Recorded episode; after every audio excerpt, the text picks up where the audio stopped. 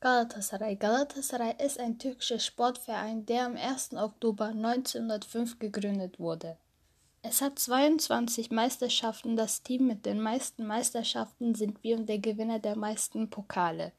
Seit Jahren verfolgen wir den vierten Stern. Wir haben die UFA-Tasse und haben zahlreiche Erfolge im Champions League. Sie sind im zweiten Platz vor Besiktas. Unser Trainer ist Fatih Terim. Das ganze Spiel wird in Istanbul Türk Telekom Arena gespielt, denn da ist der Galatasaray Stadion mit 52.223 Sitzen. Die Farben Rot und Gelb trägt er.